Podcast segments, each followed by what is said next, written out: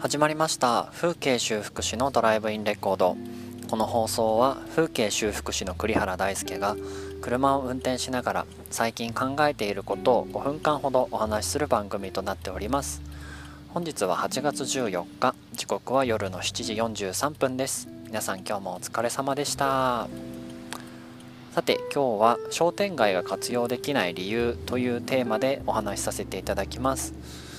うんと、僕が普段拠点にしているのが群馬県前橋市というま地方都市なんですけれどもそこのですね中心商店街が1回僕が高校2年生3年生かな？3年生の時の地理の教科書に荒廃した商店街っていうあの帯がついて写真が掲載されているぐらいまあ本当に荒廃しちゃってシャッター街だらけになっている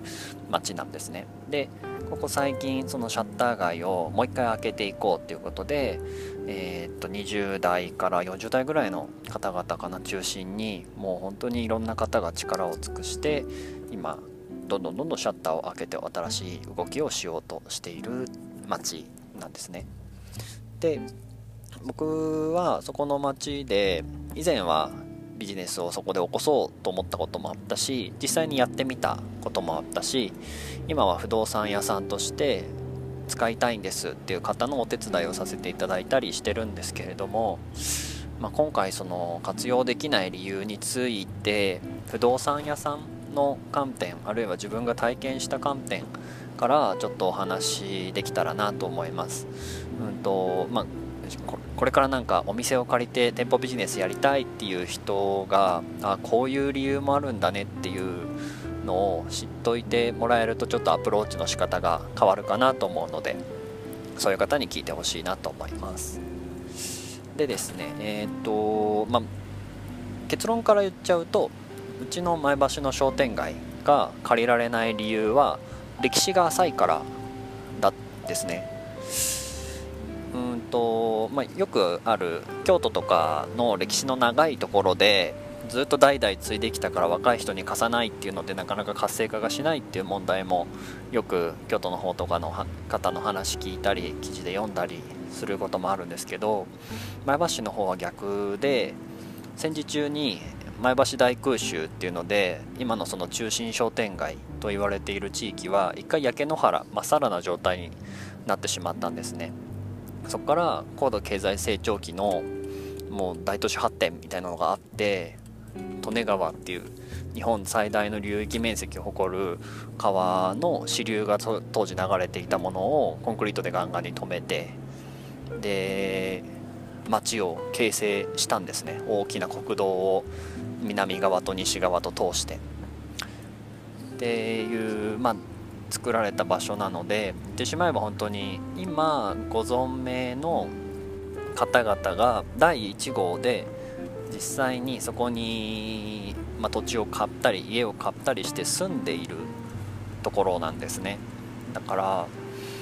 やっぱりそういう方たちとお話しさせていただいている中で自分が稼いで自分の金で買ったものだから自分の資産だから自分がどうしても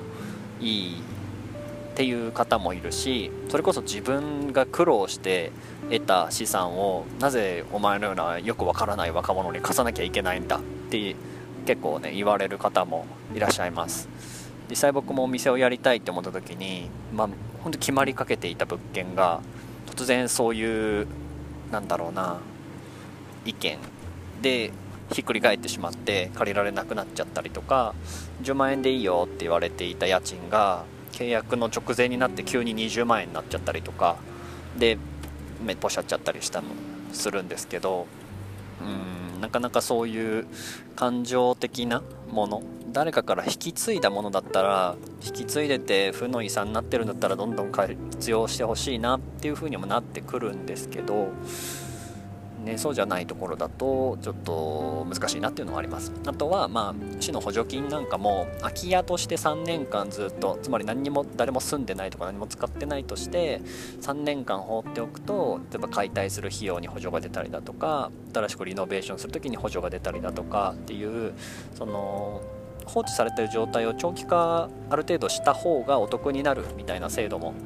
あったりするのでそういうのの、えーと、経過年数を待って何もしないっていう物件もあるんですね。だから空いていてすごい今の雰囲気がそのままがいいのになかなか使わせてもらえないっていうのは本当に多くあります。僕らとしてもそういうところを借りたい何かやりたい自分で始めたいって言っている若い人たちは多いんですけどうんなかなかマッチングできないところがちょっと悩んでいますね。でも本当に前橋は市街地整備課の方だったりそれこそ街づくりをやられてる会社さんが自らその物件を買ってどんどんどんどん新しくリノベーションしていって若い人に貸すだとかそういったことも非常に頑張ってやってくれているいい街なのでこれからどういう風に変わっていくのかね来年再来年にはもしかしたらどんどんどんどんまた開発が進んでいったりするんじゃないかなと思ってます。これワクワクする街なんで是非